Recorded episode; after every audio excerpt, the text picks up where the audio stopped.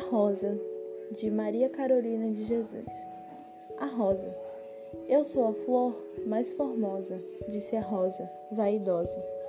Sou a musa do poeta, por todos contemplada e adorada, a rainha predileta.